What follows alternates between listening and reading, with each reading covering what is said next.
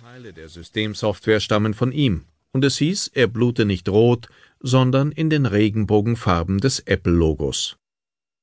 Ein paar der handverdrahteten Prototypen liefen bald so stabil, dass sie in entflochtener Form als gedruckte Schaltungen ausgeführt werden konnten, und Herzfeld erinnert sich an eines der wöchentlichen Management-Meetings, bei dem einer der Ingenieure eine vergrößerte Blaupause der aufgeräumten Platine präsentierte. Der Apple-Mitbegründer Steve Jobs kritisierte das Layout, und zwar mit rein ästhetischen Argumenten. Er sagte, dieses Teil hier ist wirklich hübsch, aber sieh dir mal die Speicherchips an. Das ist doch total hässlich. Die Linien sind viel zu nahe beieinander. Einer der Techniker fragte, wen es denn kümmere, wie die Platine aussehe. Was zählt ist doch, wie sie arbeitet. Niemand sieht diese Platine. Die Antwort von Jobs war unmissverständlich. Ich sehe sie. Ich möchte, dass sie so schön wie möglich wird, auch wenn sie innen in dem Gehäuse steckt. Ein wirklich guter Tischler wird auch kein lausiges Holz für die Rückseite eines Schrankes verwenden, bloß weil niemand sie sieht. Ein anderer Ingenieur wandte ein, dass die veränderte Schaltung möglicherweise nicht mehr richtig funktionieren würde. Aber Steve Jobs hatte sich entschieden.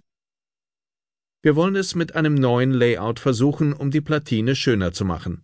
Wenn es nicht funktioniert, nehmen wir das alte Layout. Es kostete etwa 5000 Dollar, ein paar Platinen mit dem schönen Layout herzustellen. Sie funktionierten nicht richtig. Für die nächsten Prototypen kam wieder das alte Layout zum Einsatz, und der Apple-Mythos war um eine Facette reicher.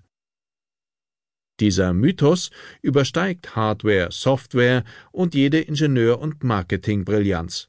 Er ist ein Energieüberschuss, der sich auf rätselhafte Weise ansammelt. Eine kostbare Vieldeutigkeit, die ein Gegenstand ausstrahlen kann. Er ist die Kunst an dem Ganzen. Bei Apple erstreckt sich diese Kunst nicht nur auf die Produkte. Das ganze Unternehmen erinnert an ein virtuos betriebenes Gesamtkunstwerk.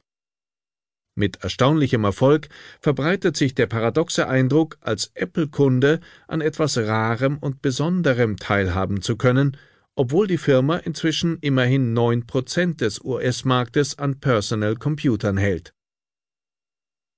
Eine mehrere Häuserblocks lange Warteschlange, wie etwa zur Eröffnung des Apple Stores in Tokio, Dazu Heiratsanträge, die zu dieser erhebenden Gelegenheit vor laufenden Kameras ausgesprochen wurden.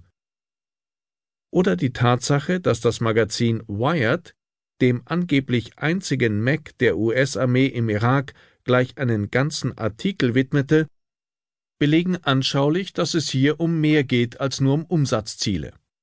Als Apple Star Designer, der Brite Jonathan Ive, dem die Gestaltung von iMac, iPod und iPhone oblag, 2006 für seine Verdienste von Königin Elisabeth II. mit einem Orden ausgezeichnet wurde, war nebenbei zu erfahren, dass die Queen einen silbernen iPod Mini hat. Zu glauben, dass etwas keine Kunst sei, bloß weil man es auch ganz profan benutzen kann, ist ein großer Irrtum. Wer noch daran festhält, dass das Handwerkliche in der modernen Kunst keine Rolle mehr spielt, ist nicht auf dem aktuellen Stand. Nicht zuletzt das Gesamtkunstwerk Apple belegt, dass auch der perfektionistische Umgang mit Material längst wieder zum Programm gehört. Wenn etwas unsere Auffassung von Kunst an die Spitze der Zeit führen kann, dann ist es der Computer. In Zukunft besteht die Arbeit nicht mehr darin, seinen Lebensunterhalt zu verdienen, ahnte Marshall McLuhan bereits 1964, sondern darin, im Zeitalter der Automation leben zu lernen. And here we are. Unsere Fähigkeit, komplexe Situationen und Informationsströme zu handhaben, nimmt zu. In einer fortschreitend globalisierten, vernetzten Welt ist das unumgänglich. Künstler haben bereits zu Anfang des 20. Jahrhunderts geahnt, was kommen wird. So zeigten etwa die Kubisten in ihren Bildern Dinge von mehreren Seiten zugleich. Ein Gesicht, gemalt von Pablo Picasso, das sowohl im Profil als auch von vorn zu sehen ist, erschließt sich uns heute in seiner ganzen Modernität. Nicht zufällig zeigte der Startbildschirm von Apples Betriebssystem lange Zeit ein puristisches, freundliches Gesicht in genau dieser kubistischen Manier. Apple war von Anfang an anders. Die ersten Computer, die Jobs Freund Steve Wozniak allein konstruiert hatte, führten bei Benutzern, die sich eingehender mit den Maschinen beschäftigten, zu der Erkenntnis, dass es sich dabei um kein gewöhnliches Produkt handelte. Der Programmierstil war, wie alle anderen Bestandteile des großartigen Gerätedesigns, geradezu skurril. Das war das Werk eines von Leidenschaft beseelten Künstlers. Der kleine Computer war zugleich ein Kunstwerk und die Erfüllung eines Traums, den die Mitarbeiter und die Kunden gleichermaßen teilten. Steve Jobs begriff sich ebenfalls als Künstler und ermunterte seine Leute, es ihm gleich zu tun. Es ging nicht darum, Konkurrenten zu schlagen oder Geld zu scheffeln. Es ging darum, das Allergrößtmögliche zu vollbringen. In ständigen Refrains wiederholte Jobs diese Botschaft. Im Frühjahr 1982 fuhr er mit seiner gesamten Mannschaft in das Tiffany Museum nach Florida, denn das Unternehmen hatte gelernt, seine Arbeiten in die Massenproduktion zu überführen.